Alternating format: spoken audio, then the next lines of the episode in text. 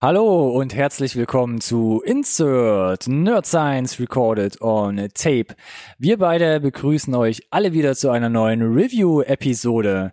In der letzten haben wir über Code 8 gesprochen, so ein kleines Indie-Projekt aus ähm, Kanada. Und da haben wir ganz oft den Vergleich gezogen zu Filmen von Neil Blumkamp. Und da haben wir so gedacht, Neil Blumkamp, was macht er eigentlich gerade so und wo kommt er denn eigentlich her? Und da ist, ein, ist uns eingefallen, gucken wir uns doch mal sein Erstlingswerk an, denn es gibt allerlei Parallelen, würde ich sagen, zu Code 8. Und das fängt schon beim Namen an, denn wir sprechen heute über District 9, einer, ja, Dystopie, Sci-Fi-Film. Aliens tauchen auch darin vor. Und ja, ich glaube, da gibt's viel zu sagen.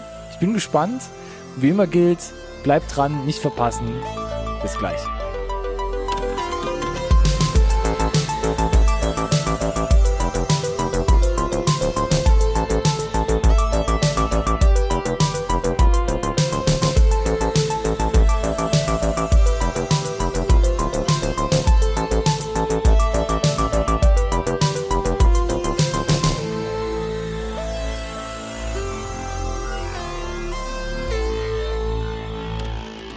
Hallo und herzlich willkommen zu einer neuen Folge Insert Nerd Science Recorded on Tape. Dem einzigen Podcast über Filme, den ihr wirklich braucht. Oi! Fragezeichen, Ausrufezeichen, Ausrufezeichen, Fragezeichen. Gibt eine neue Review. Mit Aliens sind dabei. Kommen sie vor. Oder tauchen sie auf? Oder Tauchen sie nach? auf. Machen sie mit. Alles das und noch viel mehr. Nein, äh, Ich schüttel das ja aus der Hüfte, da sind ja Versprecher mal absolut hier in Ordnung. Falls ihr die überhaupt gerade mitbekommen habt. spätestens jetzt, ne? Zurückspulen, anhören, Der salzige Finger in der Wunde. ja. Und eure Verbesserungsvorschläge in die Kommentare. Äh, So, und jetzt soll sich nochmal jemand lustig drüber machen. so, äh, du hast Hallo, gesagt, Alex. Hallo, äh, ja. Jetzt habe ich's gesagt. Äh, warte kurz. Ronny. Mhm. Yes, yes, yes, yes, yes. Er hat's noch drauf. Boom. Eine Woche nicht gesehen. Ich Und- werde auch nicht jünger. Das stimmt allerdings. Also, sieh's mir nach. Ist ja auch schon wieder eine Woche vorbei. Genau. District 9. Mhm. Code 8, Älter- älter- District 9. Ja, Mhm. verstehe schon, was du da gemacht hast. Level up. Yep, yep. Von C auf D und von ältere- 8 auf 9. Ältere Nummer. Auch schon, also hat ein paar Jahre auf dem Buckel. Ja, passt zu dir. Wie gemein. Ähm, war ich damals, äh, habe ich, habe ich, habe ich sehr intensiv verfolgt. Kann mich noch erinnern. Kann mich auch sogar an den Kinobesuch, glaube ich, äh, erinnern. Oh, das weiß ich gar nicht, ob ich den im Kino gesehen habe. Ich Und glaube nämlich Ich war nicht. auf jeden Fall im Kino. Ähm, und ja, ich meine, du hast schon gesagt, wir hatten überlegt, was kann nach Code 8 äh, anschließen und wir hatten auch gesagt, dass wir ja durchaus ein Fable haben für so Sci-Fi äh, Indie-Perlen vielleicht. Gewagte These. Ähm, dann haben wir überlegt, könnten wir irgendwie vielleicht unser Portfolio einfach diverser machen und wieder irgendwas anderes uns rausholen. Dann haben wir gesagt, weißt du was, nein. Einfach nein. Machen einfach genau damit weiter, womit wir aufgehört haben. Ne? Und es war ja naheliegend. Wer haben- soll's uns verbieten? Wir haben ja so oft über Neil Blumkamp gesprochen in der Code 8 Review. Sieht so aus, fühlt sich so an, Parallelen dazu, bla. Und ich glaube, das war so ein bisschen der Kicker auch, um zu sagen, Man muss dazu sagen, fairerweise, macht- war auch äh, in unserer, was sollen wir mal machen, wenn, wenn vielleicht irgendwie Release-Flaute ist oder wir nichts Aktuelles haben, war der durchaus auf der, auf der Shortlist. war der da schon mal? Ich glaube, der war da schon mal. Kann ich nicht dran erinnern. Zu Recht, aus meiner Sicht. Und Mhm. heute ist es endlich soweit. Wir sprechen drüber. Von langer Hand geplant wahrscheinlich von deiner Aber vorher Seite. Was, ist, was bist du da jetzt aufbrausend? Müssen wir noch mal- Ich erschrecke ja jedes Mal. darüber sprechen, worum es überhaupt geht. Für ja? alle, die, also natürlich haben wir alle gesehen, ne, aber es könnte ja schon eine Weile her sein. Äh, Elf Jahre hat eigentlich jeder Zeit, ja. ja, eben, deswegen wird ja auch Spoiler, Spoilercast vom Allerfeinsten heute hier. Äh, ich weiß nicht, wie es dir geht, äh, wenn du mit Spoilern wieder um dich hauen möchtest. Ich versuche mich ein bisschen zurückzuhalten und kann euch versuchen, mit einer recht neutralen Synopsis erstmal abzuholen. Spoilerschleuder ist geladen hier. Ich will nicht wissen, wen du hier anschleuderst und mit was vor allem. Ich würde in der Zeit die Synopsis vorlesen. Achtung.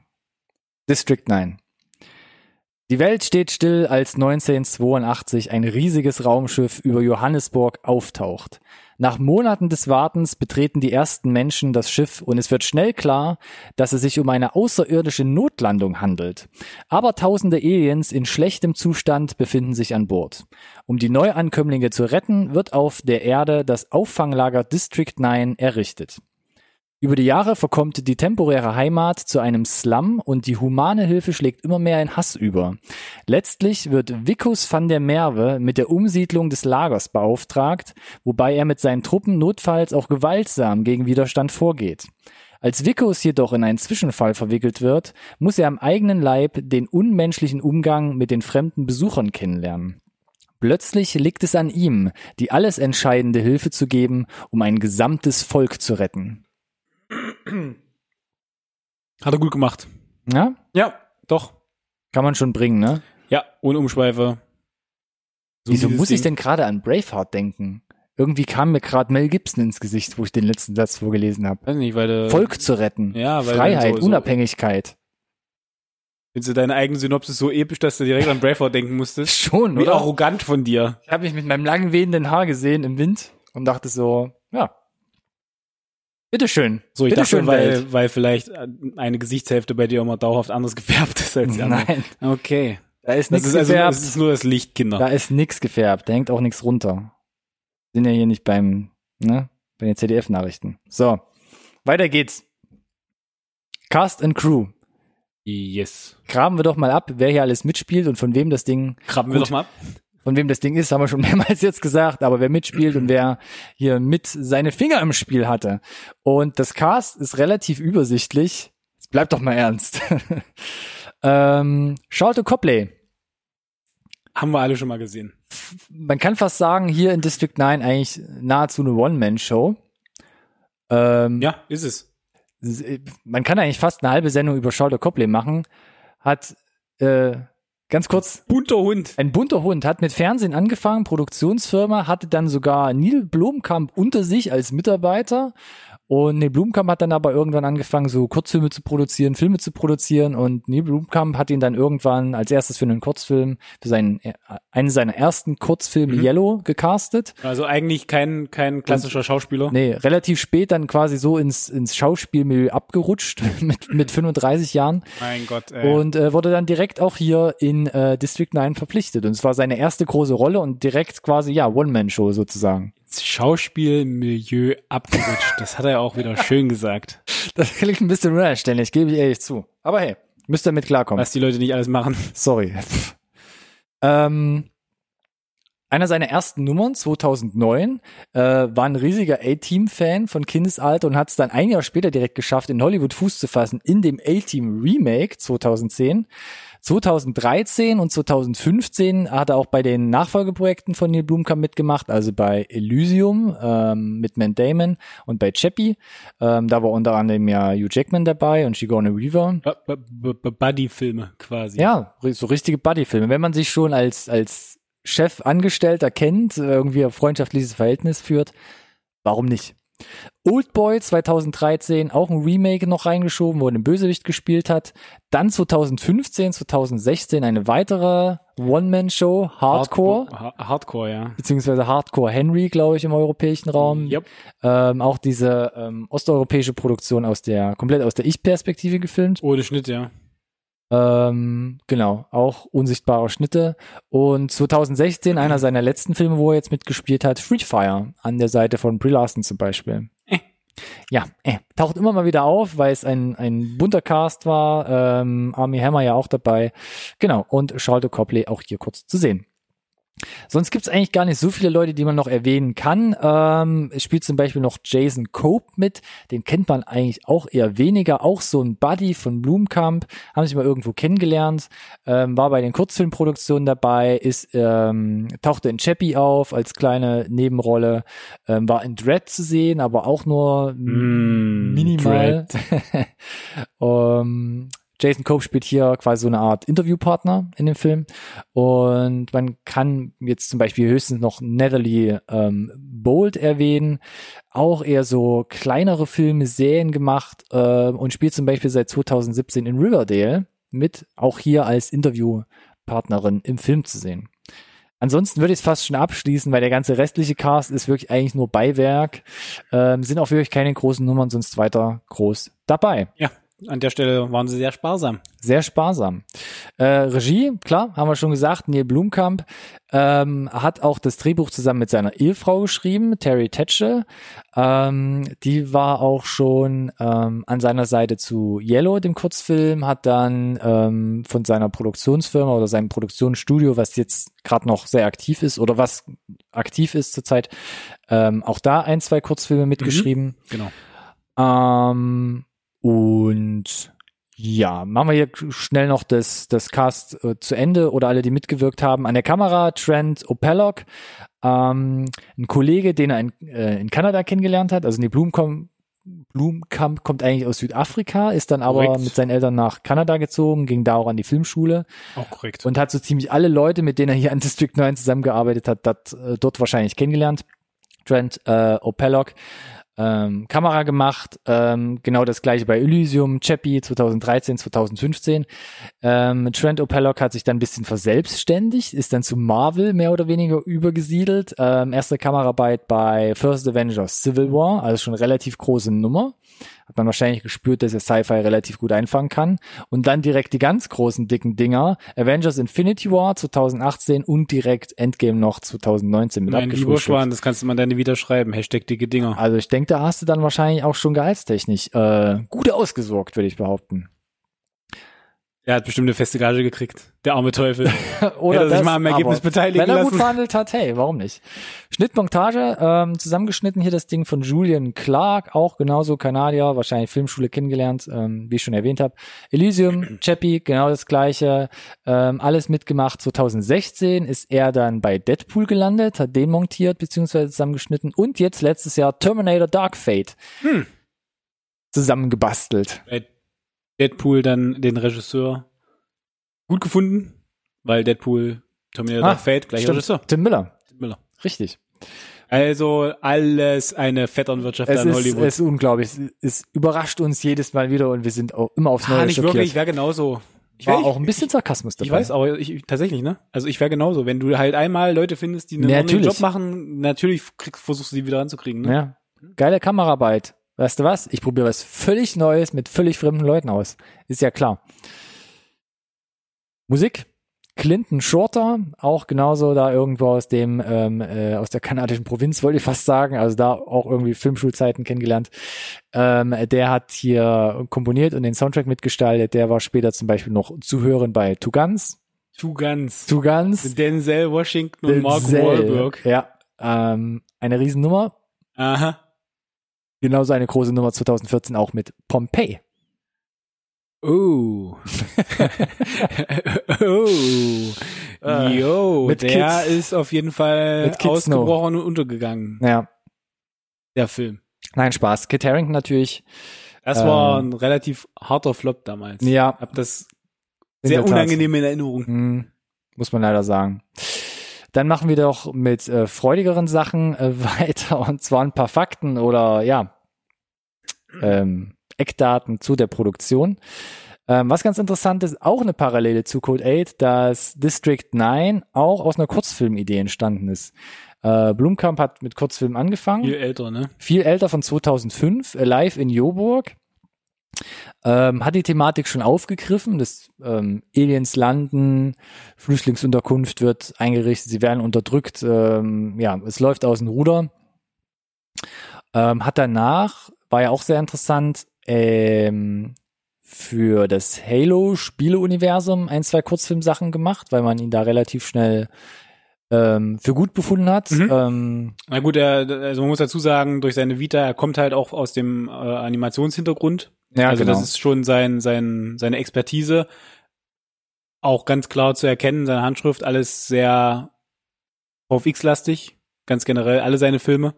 Ähm, macht natürlich Sinn, dass wenn du jemanden findest, der ein bisschen Gefühl für sowas hat und vielleicht ein Talent hat, tatsächlich auch dann das mit Storytelling zu vermischen oder so einen Regie Regieposten zu übernehmen, dann vielleicht so die Videospielecke gar nicht so abwegig ist. Nee, denke ich auch, ja.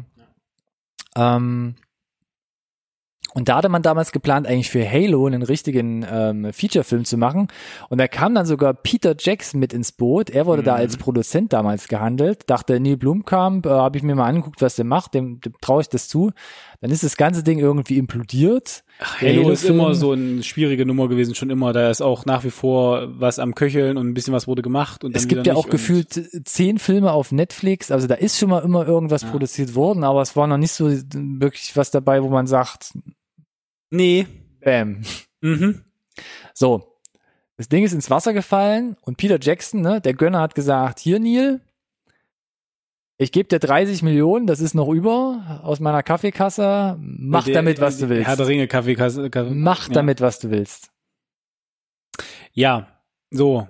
Und dann hat er gesagt, hier, hab eine Idee, ich mach meinen Kurzfilm jetzt, ne, auf zwei Stunden, heißt District 9 und hau das Ding 2009 raus. So 30 Millionen, nicht wirklich, also noch nicht so richtig viel Geld, aber als Erstlingswerk Ist das schon, ist das ein krasser Vertrauensvorschuss. Ja. Äh, man muss natürlich dazu sagen, Peter Jackson ist auch ja klein, so, so ein kleiner Effekthascher. Mhm. Das kommt ja noch dazu, wenn du 30 Millionen hast und sagst, Peter, ich habe hier, Also ich weiß nicht, woher jetzt die 30 Millionen wirklich kamen, aber ich wenn er die Idee hat, dann ist ja relativ klar, dass das halt äh, viele Special Effects bedingt, die und das kostet halt einfach Geld, wenn es gut aussehen soll. Peter Jackson hat, glaube ich, selber unheimlich viel Erfahrung gemacht mit Weather und Herr der Ringe. Ähm, und von daher, und das War- meine ich nämlich, wenn du so Ja. einen ne- neben hast und sagst, hier, Peter, ich brauche mal noch hier 100 Rechner, ich muss hier was durchrendern, dann sagt er ja nicht nein. Sondern da hast du ja echt noch zusätzlich ansonsten auch von der Infrastruktur einen richtig starken Partner dann an deiner Seite. genau. Und das ist ja auch ganz interessant. Äh, man hat zwar in Johannesburg gedreht, also Südafrika, Mhm. aber teilweise die Studiosachen in Wellington, also New Zealand. Ja, da also ist ja auch die in der Hood von Peter Jackson. Ja, da ist ja auch die Zentrale von Weather, von daher genau. haben sie das da. Jetzt nicht das allernächste, ne? Hashtag Flugscham und so, aber ähm, hat funktioniert. Oktober 2007 ging es dann schon los und man hat ein halbes Jahr bis in den März 2008 gedreht. Und dann hat es noch ein ganzes Jahr gedauert, um das ganze Ding halt noch ähm, zu Ende zu bauen. Ja, äh, das sogar finde ich relativ fix. Das halbe Jahr drehen finde ich relativ lang. Ich finde das Verhältnis auch, Also das Verhältnis Also beides drehen zu, lang. naja, dass die VFX relativ lange dauern, hätte ich jetzt gesagt, ja gut, ein Jahr kann ich mir gut vorstellen. Halbes Jahr drehen äh, erscheint mir relativ lang und vermutlich auch relativ teuer. Also das kostet ja dann auch Geld, ne? ich weiß es nicht, wie die Länge so, ich, ich weiß erstens nicht, was Südafrika kostet. Vielleicht kann man da einen guten Schnitt machen. Weiß ich auch nicht, ja. Äh, und Neuseeland? 30 Millionen, äh, Verpufft trotzdem sehr schnell. glaube ich auch. Also wenn du es in dem Scope machen möchtest, diese, die, den sie da angepeilt haben, äh, den der Film dann unterm Strich auch hat. Also rein so auf den ersten Blick sieht man das Budget. Ja. Ist jetzt nicht ganz, ganz groß, aber ist auch äh, nicht so klein, dass du quasi in jeder Szene dir denkst, uff, da haben die entscheidenden 5 Millionen gefehlt. Ah, Ich würde es vorwegnehmen und sagen, es sieht schon größer als Code 8 aus, auf jeden Fall. Ja, ja, de definitiv, aber da Der haben hat wir vieles ja überspielt, aber budget budgetmäßig ist das ja eine ganz andere Hausnummer. ja, ja, da hast du schon gesehen, ähm, Fahrzeuge, Einstellungen, Landschaftsaufnahmen, äh, Studio, Props etc. Machen Kommen wir ja alles gleich wahrscheinlich noch noch im Detail, genau. Ähm, das ist schon, das siehst du den Film schon an. Aber mit den 30 Millionen, und ich sag's immer wieder, kommt ja dann auch so eine gewisses Risiko und Erwartungshaltung, dass du mal mindestens auch die 30 Millionen wieder zurückkriegst und im Idealfall noch eins draufsetzt. Das Wie kommt ja auch oft dazu. Gerade wenn wir unsere Indie-Film-Reviews immer haben, da sind ja auch immer so Budgets. drei Millionen, sechs Millionen, zehn Millionen und teilweise das wurde ja bei vielen Filmen schon schwierig wieder einzuspielen. Genau, aber je weniger es natürlich ist, desto komfortabler kannst du ja sagen, okay, wenn die Kinoauswertung groß genug ist, bin ich auf der sicheren Nummer, äh, auf Mhm. der sicheren Seite eigentlich. Aber je größer das Budget ist natürlich, ne, wenn du dann nicht, äh, weiß ich nicht, bundesweit oder bundesweit oder äh, in den ganzen USA in die Kinos startest, dann wird's knappi vielleicht. Ich habe zum Beispiel, weil ich es heute gerade zufällig gelesen habe, The Rhythm Section mit Blake Lively. Der ist ja mal so richtig, Ähm, der ist bei uns noch nicht angelaufen, sonst hätten wir den wahrscheinlich schon mal in einer Update-Folge gehabt. Der, richtig unter die Räder gekommen. der hat 50 Millionen gekostet und der hat jetzt am ersten Wochenende in den USA der 2,8 Millionen eingespielt. Ja. Ah, der ist aber auch Ah, ja, weitestgehend ja, ja, ja. untergegangen, Ja, finde ich. Auch vom Marketing so. na, der ist auch bei den Kritikern und gerade was so IMDb, Rotten Tomatoes, da kommt der auch nicht so gut weg. Wollte ich nochmal einschmeißen, 50 Millionen, 2,8 eingespielt. da wird's eng mit einer Fortsetzung und dass du so ein Ding nochmal in kürzerer Nachfolge nochmal produziert bekommst. Hm? Wir sind jetzt bei 30 Millionen, District 9, das hat der gekostet. Eröffnungswochenende in den USA, 37 Millionen. Bam. Da war das Ding schon ein, Eigentlich eigentlich schon, schon mal die drin. krokodilsgroßen Speisplanen von der Stirn wischen. danach. Genau, da waren die Produktionskosten drin und da hast du vielleicht einen Großteil oder fast alles, ich weiß nicht, wie sparsam sie waren, vom Marketing wieder drin. Obwohl das Marketing damals eigentlich bei District 9 relativ groß war auch. Das war relativ groß, ja. 37 Millionen, Startwochenende, ne? Da warst du schon mal safe raus. Insgesamt in den USA 115 Millionen. Das ist fast das Vierfache der reinen Produktionskosten. Wenn wir mal davon ausgehen, dass wir hier wieder unsere Milchmädchenrechnung aufmachen mit äh, genauso viel ist in Marketing geflossen, wären wir ja bei einer 60 Millionen, die sie kriegen müssten. Sind wir auch locker drüber. Dann hast du quasi das Doppelte wieder raus. Genau, aber das sind ja nur die USA. Das sind nur die USA und weltweit hat man fast nochmal das Doppelte davon eingespielt, nämlich 210 Millionen. Und da kann man, glaube ich, sagen, kann man nichts gegen sagen. Bühne frei und Grund genug, äh, weshalb danach ein Elysium und ein Chappie kommen konnte für Genau. Blumkamp. Ähm, und er drehte nicht nur dann, was die, ähm, was die Nachfolge anging, gut am Rad, sondern Marketing war da, das Einspielergebnis war da, ich glaube, ähm, die, die, die, die breite Bespielung der Kinos war da und es gab sogar Nominierungen. Und jetzt nicht nur irgendwelche WGA Awards oder mal so ein Golden Globe, auch der war dabei. Nein, man hat das Ding unter anderem für den besten Film bei den Oscars nominiert. Regisseur aus Südafrika, Sci-Fi-Film, relativ deutliche Gewaltdarstellung, Erstlingswerk und dann direkt bei den Oscars mit am Start. Das ist schon eine Nummer, oder? Nee, das war stark, ja. Äh, sehr überraschend, ähm, aber Hat es natürlich nicht gewonnen. Also was heißt natürlich? Also hätte, hätte ich mich, glaube ich, mega gewundert, aber ja, ist schon mal eine Ansage. ist auf jeden Fall eine Ansage. Äh, gute Nummer. Hm. Ja. Aber ich will jetzt noch nicht sagen, ob er es verdient hat oder nicht. da wollen wir jetzt dazu kommen. ja, bitte. Na, dann gehen wir doch mal hier in die tiefere Analyse rein. Let's fetz. und ähm, gucken mal, was so die Pros und die Kontras sind. Mhm, mhm, Bist du schon ein bisschen mhm, heiß? mhm. Willst du direkt starten? Ähm, klar. Äh, wir hatten ja so ein bisschen angeführt, äh, dass wir es immer wieder mal verglichen haben mit Code 8. Ja. Ach so, ach so, bevor ich jetzt hier, willst du schon mal loslegen? Keine Thesen heute? Nee, keine Thesen heute am Thesen. Temperamente? Titel, Thesen, Temperamente, Alles klar, Temperament kein Problem, nee, dann da, steige ich ein, Titel dann- hat man, ja. Nehmen wir, nehmen wir als Kicker tatsächlich einfach mal Code 8, äh, wo, ne, gesagt haben, gibt's die, diverse Parallelen. Das, was ich äh, Code 8 ähm, positiv bescheinigt habe, ist auch hier wahr, nämlich, und das war auch schon aus den Kurzfilmen, bei Code 8 zum Beispiel, ersichtlich, dass die Welt super interessant ist. Äh, und auch hier hatte ich das Gefühl, also A, die Welt ist super interessant, äh, unheimlich vielschichtig, macht euch einen unheimlich echten Eindruck. Äh, ist also was Positives, was ich hier gerade erzähle. ähm, und ich hatte an keiner Stelle das Gefühl, dass die Vision vom Blumkamp in irgendeiner Form eingeschränkt war durch Budget oder durch irgendwas anderes. Ich hatte wirklich das Gefühl, alles, was sie zeigen wollten, konnten sie irgendwie zeigen. Äh, ob das jetzt durch äh, VFX war, durch klasse oder durch klasse gewählte ähm, Locations, an denen sie gedreht haben, äh, ob das jetzt ähm, die Statisten waren, die dem Ganzen einen sehr authentischen Flair gegeben haben, oder Props. Äh, also da war halt, äh, was du Code 8 auch bescheinigt hast, diese Liebe fürs Detail auch einfach absolut gegeben für mich und äh, in jedem Moment spürbar.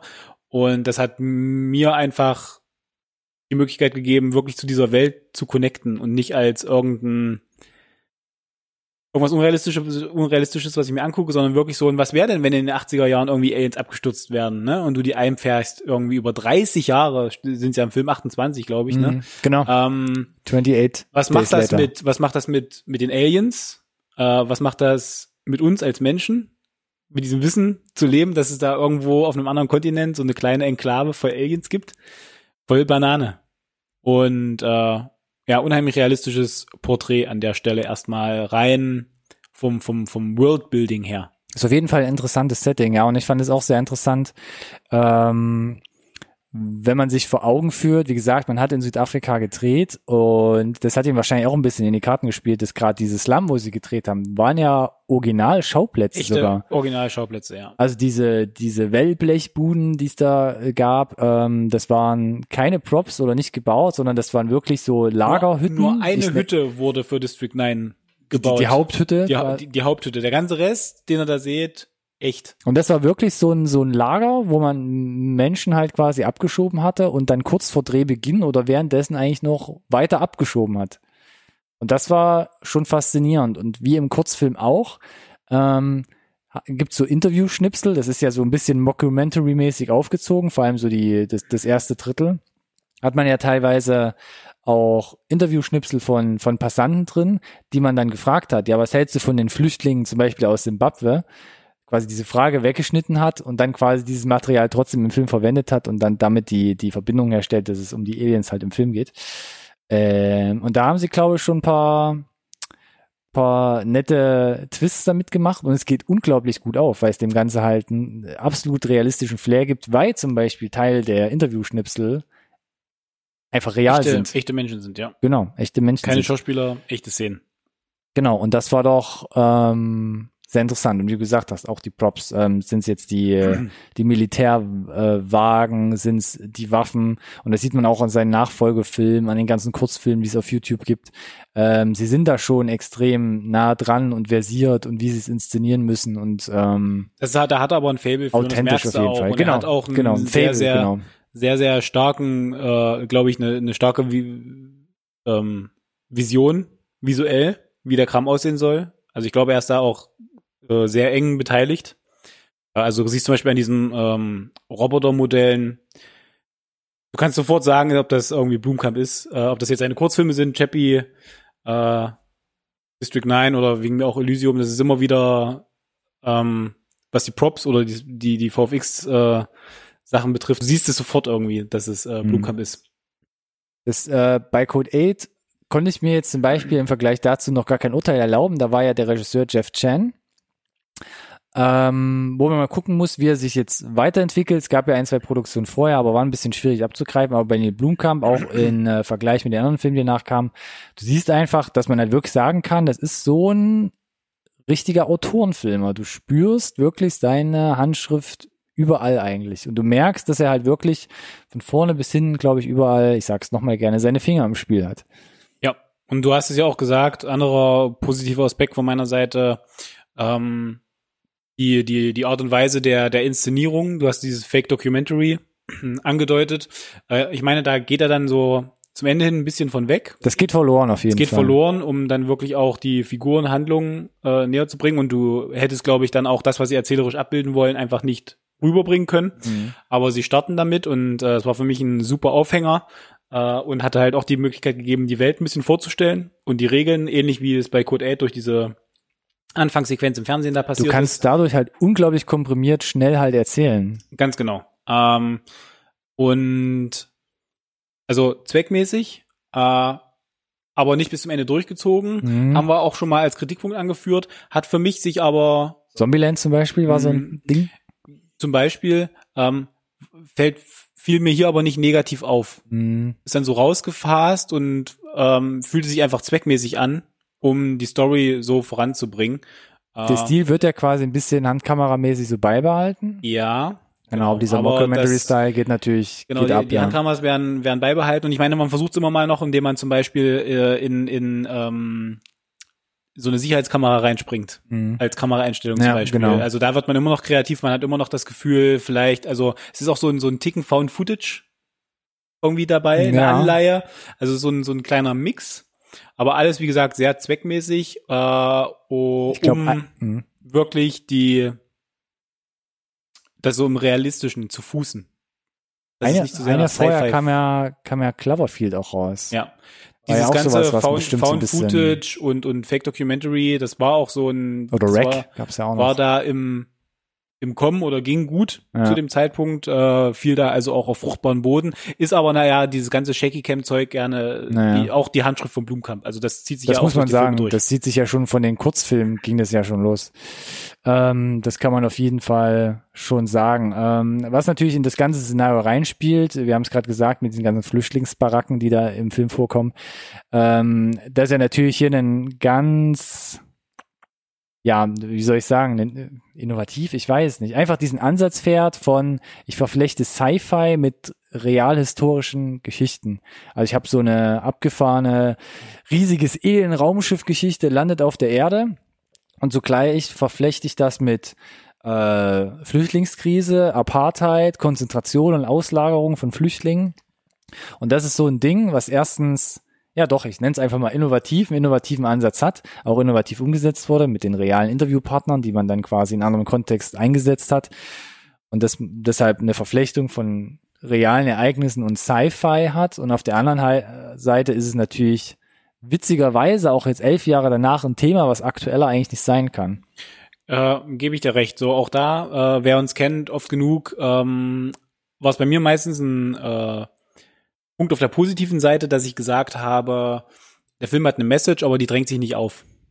Das ist hier ein bisschen anders. Das ist schon, da, da, da macht er keinen Hehl draus an der Sozialkritik, die er äußert, Mhm. ne, zu all den Themen, die du gerade schon genannt hast. Äh, aber nochmal, fühlt sich irgendwie nicht, also es fühlt sich halt, es ist halt ein schmaler Spagat, ob sich das in den Vordergrund drängt oder dass es sich so weit in den Vordergrund drängt, dass es sich fast belehrend anfühlt. Das ist, finde ich, für mich hier immer noch nicht der Fall. Es ist schon in your face, ne? es ist schon nicht so subtil. Da musst du schon, glaube ich, nicht. Du überlegst gerade so. Ich, ich überlege gerade, weil du gerade schmaler Spagat gesagt hast. Und jetzt wollte ich eigentlich sagen, Schmaler jetzt, jetzt habe ich dich auch. Nach meiner Intro-Panne habe ich dich jetzt auch erwischt. Hashtag schmaler Spagat. Auch das soll's geben, warum nicht? Wenn ihr da Bilder von habt, lasst sie uns gerne zukommen. ähm, So schließt sich der Kreis. ja, wie du mir, so ich dir. Alles gut. Super. Genau. Dann hat Spaß gemacht. Äh, Kommentar. Besser als das wird's nicht. Bis zum Nee. nächsten Mal. ähm, genau. Wie gesagt, äh, anders als sonst, mehr Mhm. im Vordergrund als äh, ja, ich mir das sonst so äh, Relativ was heißt- in your face auf jeden Fall. ja, no, wie gesagt, normalerweise bin ich da nicht so der Fan von, äh, wenn es halt wirklich mir so ins Gesicht geklatscht wird, Mhm. aber äh, und Bin schon wieder Ähm, bei schmaler Bag hier- Spagat. hier, wie gesagt, war es, fand ich, äh, einfach nicht störend, äh, sondern äh, ja, also es, es, es ist ja, es führt den Leuten halt, die, den Menschen, das Menschsein mit all seinen negativen Seiten äh, einfach vor, äh, mit einer etwas leichter zu verdauenden Science-Fiction-Nummer vielleicht drumherum gestrickt, Mhm. wo sich die Leute vielleicht nicht so direkt angegangen fühlen. Ich finde es auch nicht schlecht. Man wird dadurch, also wie gesagt, man hat diesen Documentary-Style, da kann man unglaublich Tempo halt mit äh, aufnehmen und ähm, relativ schnell durcherzählen. Und in dieses Szenario wird man ja auch mit dem ganzen Handkamerazeug dann einfach reingeworfen. Und dafür finde ich die Basis eigentlich auch total gut und gut gewählt. Und man findet, glaube ich, dadurch auch richtig gut ähm, und schnell hinein. So, und äh, eine der, der wichtigsten Pro-Punkte für mich, die ich einfach erwähnen wollte, weil es mich persönlich betrifft, es geht, ging anderen vielleicht äh, anders. Du hattest die Medienkampagne angesprochen, ja, aber den Trailer, zumindest den ich gesehen habe, bevor ich ins Kino, oder der mich äh, hat ins Kino gehen lassen, Ja. hat überhaupt gar nicht mich darauf vorbereitet, was ich da wirklich sehe. Der ist so, also der, der, der zeigt dir die Welt, ja, und aber dass es sich wirklich um so eine Fake-Documentary-Nummer äh, handelt und was dann wirklich der Hauptplot ist, der den Film äh, nach vorne treibt, dieser Plot-Twist, ne? Dass äh, er da sich mit diesem ähm, Oh Gott, Spoiler, was?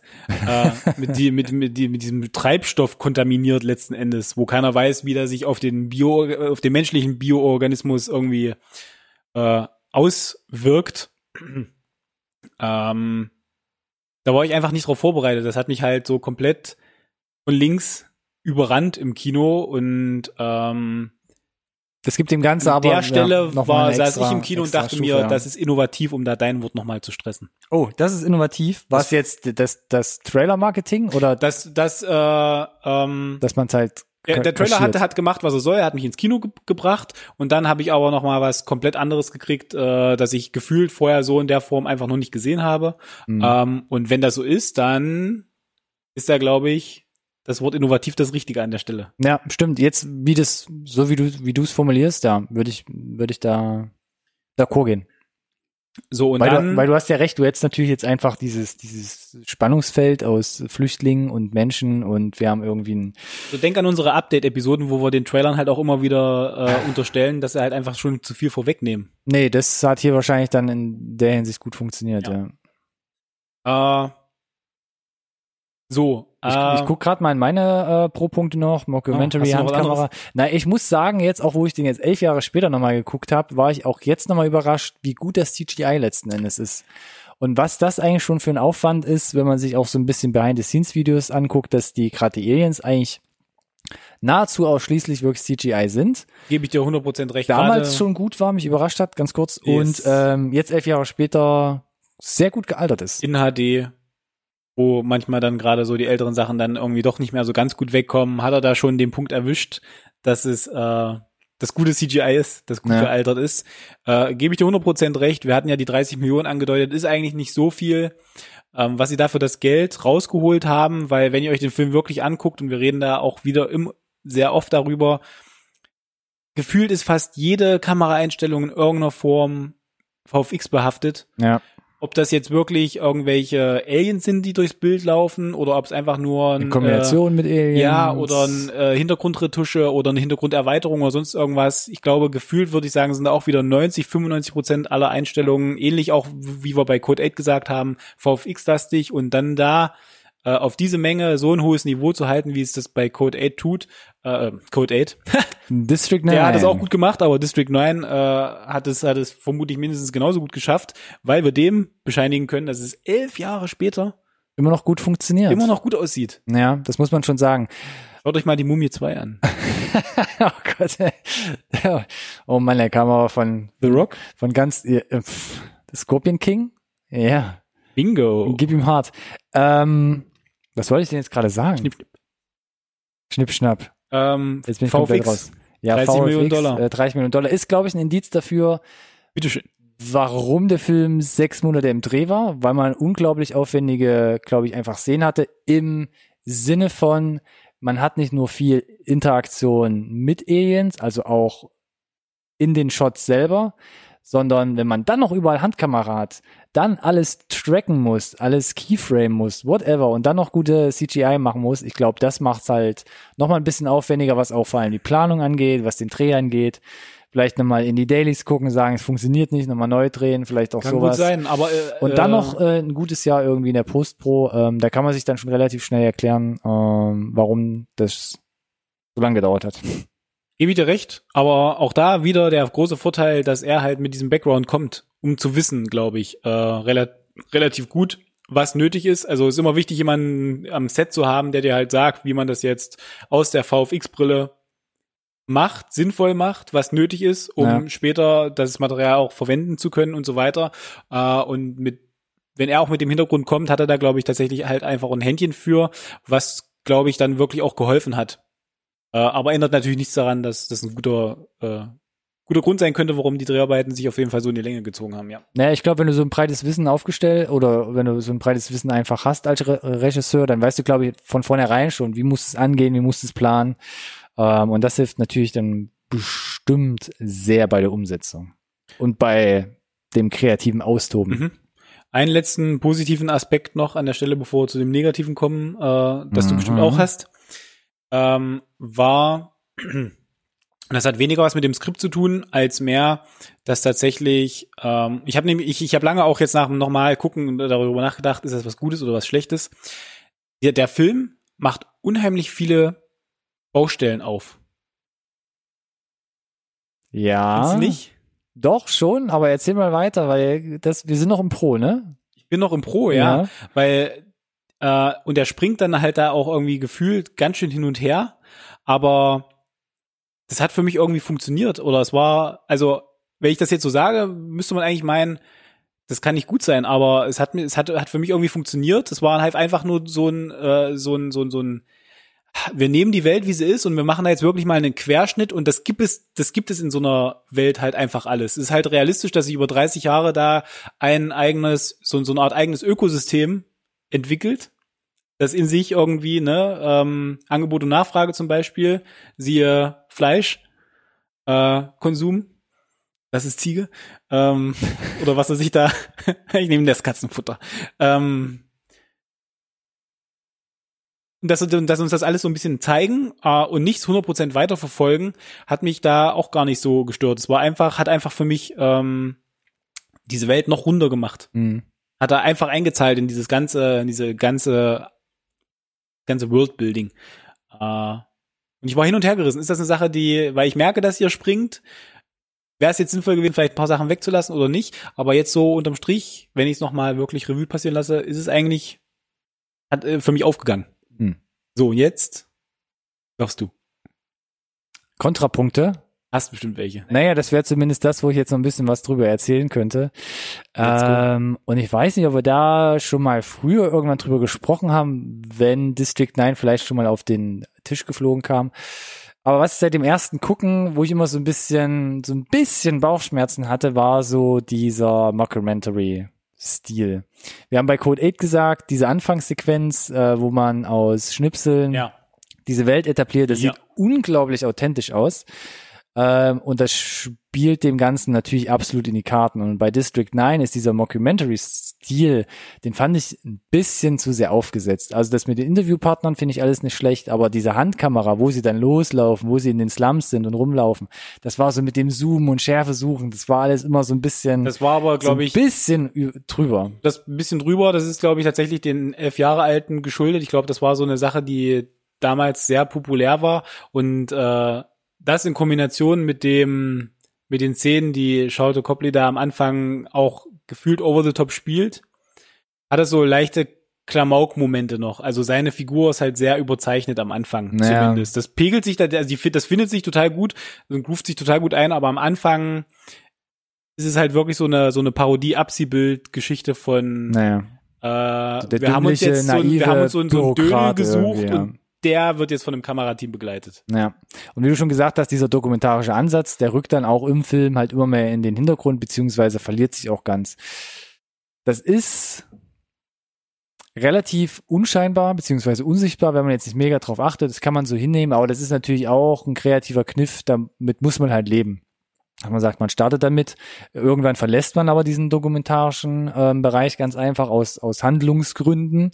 Und dann wird es halt relativ, ähm, wie soll ich sagen, klassisch weitererzählt. Die Frage ist, war es halt von Anfang an nötig, wenn du jetzt sagst, hat, ist für dich am Anfang gar nicht so aufgegangen, wäre dann wahrscheinlich für dich auch gar nicht nötig gewesen, das, einfach das, konsequent so von genau. Anfang bis Ende durchzuziehen. Diese, diese Interviewschnipsel und diese Nachrichtenschnipsel, alles gut, aber dass man gerade bei der, bei der Kamera noch dieses ähm, ähm, dokumentarische Kameramann-Dinge Dingens halt draus macht. Als ob der wirklich so einen Studenten an so einer an so einem Zoom-Camcorder dran Als hätte man wirklich so einen VJ da mitgeschleppt, der da ja, jetzt ja. irgendwie durchs Krisengebiet mitläuft. Ähm, weiß ich gar nicht. Hätte, kreativ austobt. Hätte vielleicht auch ohne funktioniert.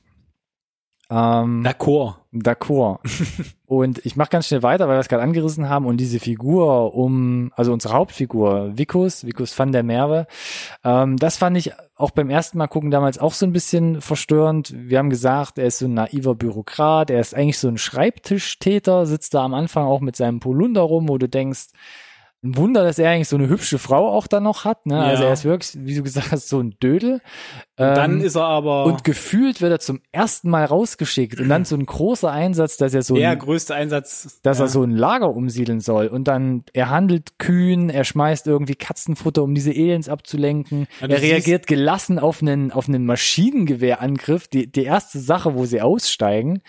Ähm, und ist absolut gefühlskalt gegenüber den Aliens und Nachwuchs, wo sie fragen, ja, sollen wir das kleine Alien-Baby hier erschießen? Wo er sagt, nee, jetzt nicht vor der Kamera, später vielleicht. Ja, es ist halt wirklich so, wo, also, wo, ich, wo ich nicht ganz sicher war, aber wirklich versucht, ähm, völlig überzogen, tough zu sein, weil er, ja. weil er weiß, dass die Kamera läuft. Ja. Also ob das ein Charakterzug ist, den sie bewusst eingestreut haben, oder ob es halt wirklich äh, sinnvoller gewesen wäre, vielleicht uns noch irgendwie eine Minute mehr Background für die Figur zu geben, um besser nachvollziehen zu können, von wo, von wo sie jetzt kommt. Ja.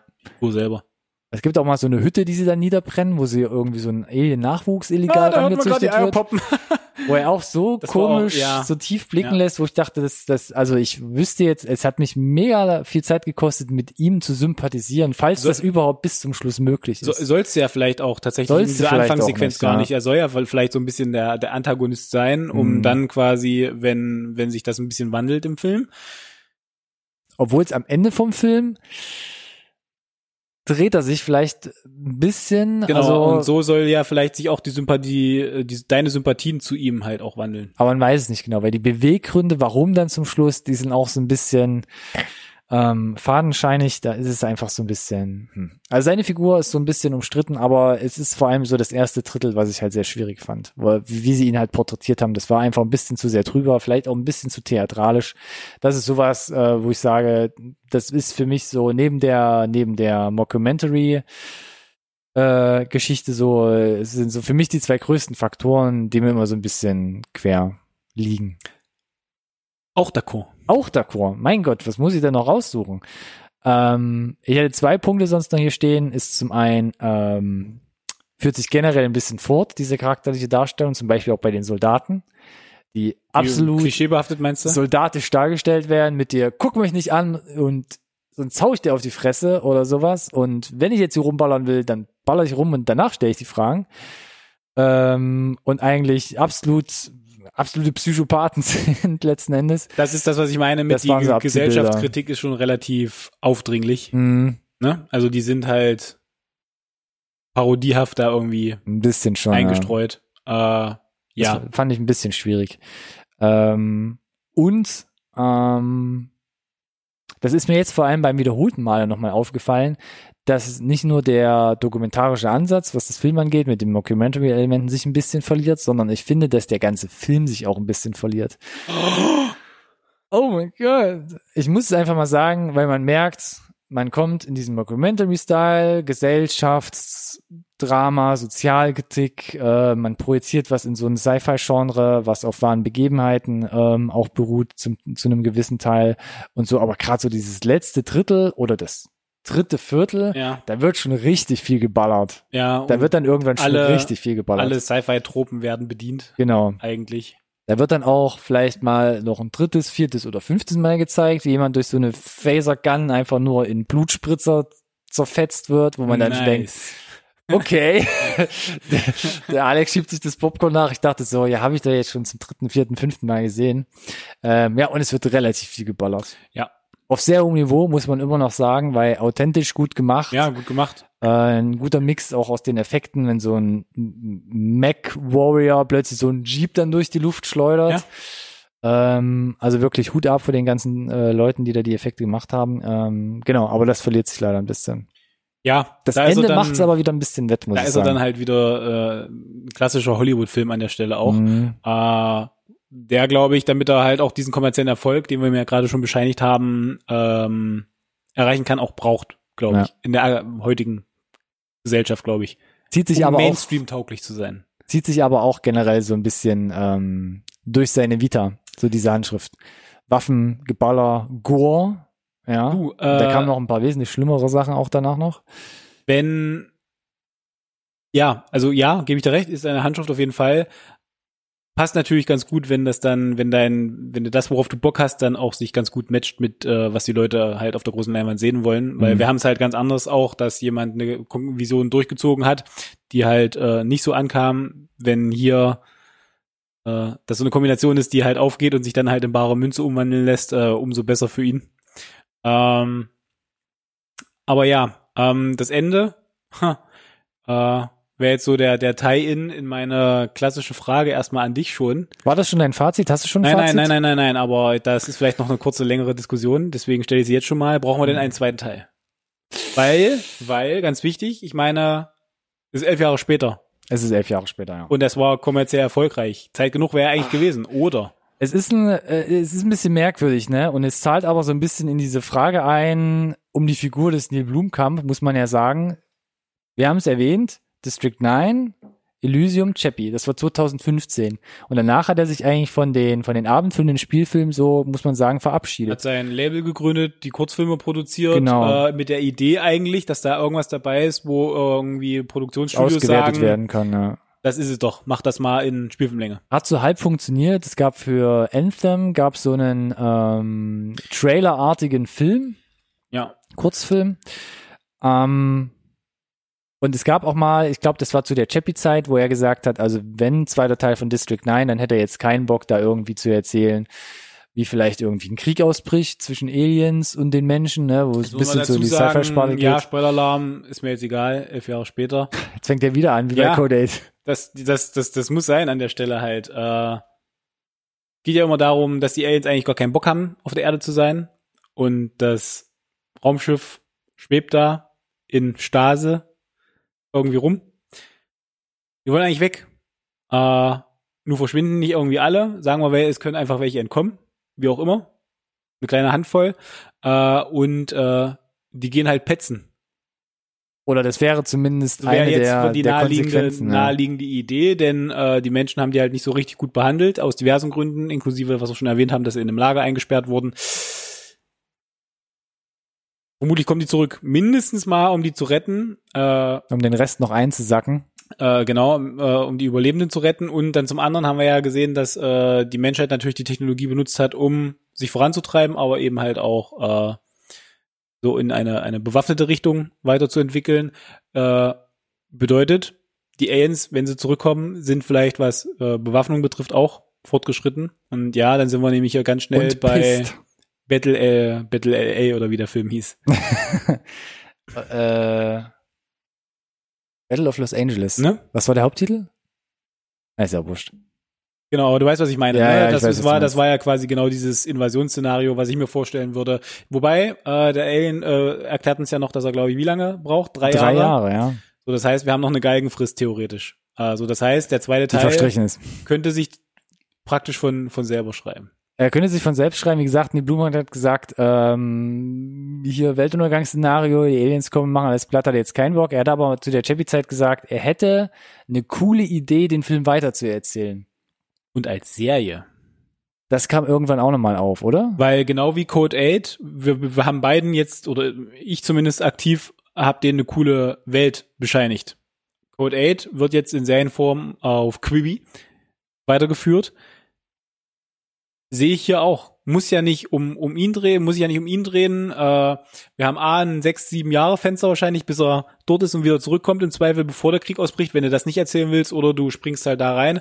Aber ich glaube, die Welt hätte auf jeden Fall das Potenzial gehabt, in Serienform da noch weitere Geschichten zu erzählen. Ich könnte es mir auch gut vorstellen und ich würde ähm, vor allem mehr sehen von der Alien-Hauptfigur Christopher und seinem erwachsenen, vielleicht auch pubertierenden Sohn. ähm, ich glaube aber erstens ist, ist Blomkamp, man sieht es in seiner Vita, überhaupt kein Typ von Sachen weiterzuerzählen, außer halt irgendwie einen äh, abendfüllenden Spielfilm aus einem Kurzfilm zu produzieren.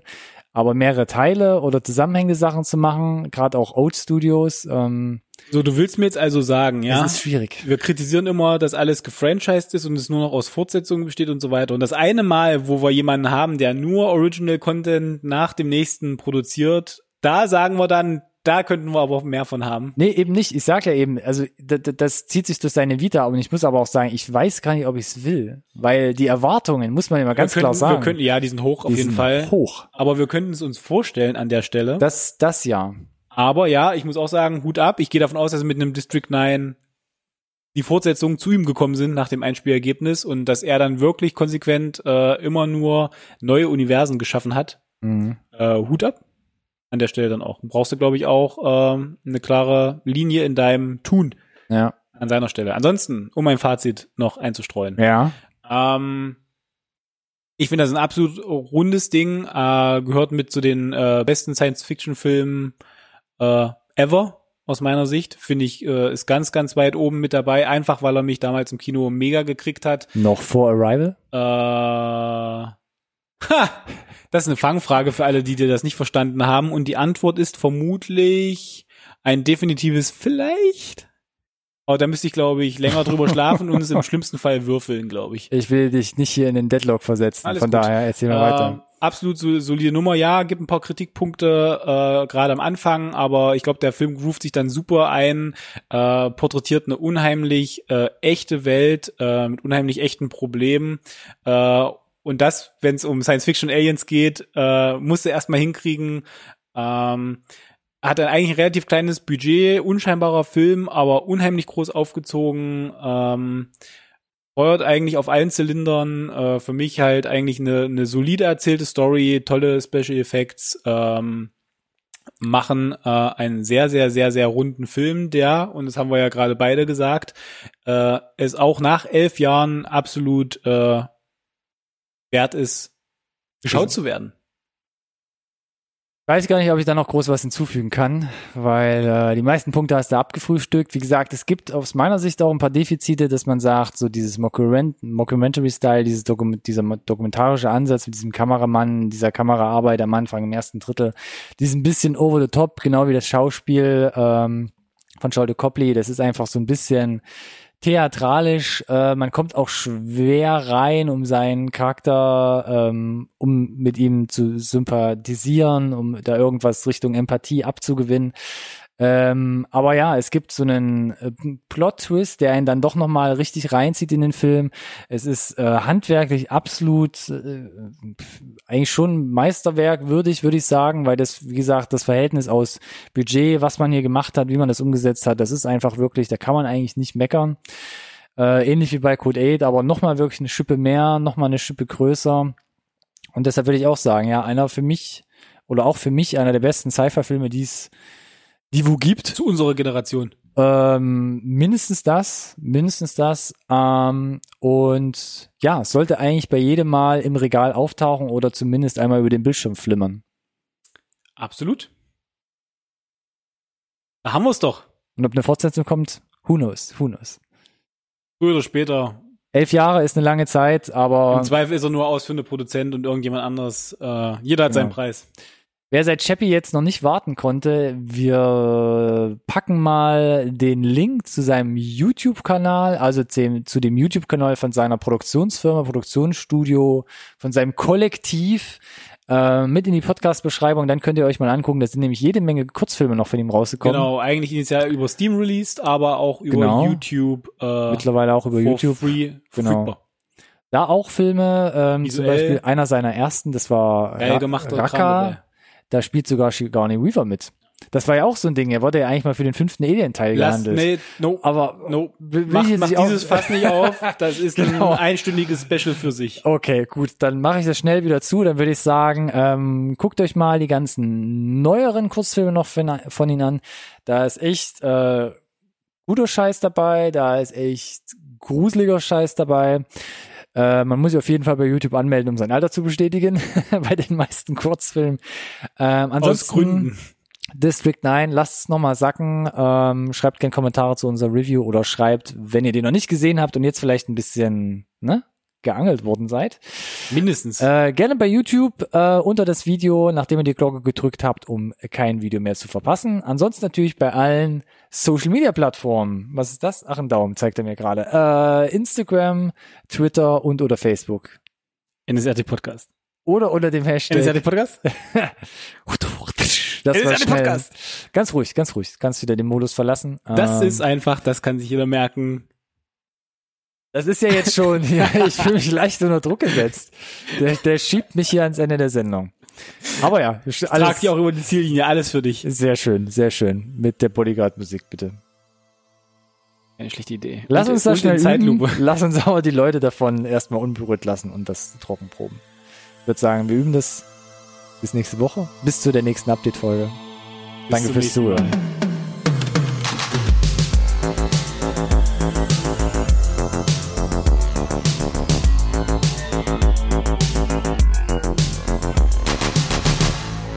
conversation can serve no purpose anymore. Goodbye.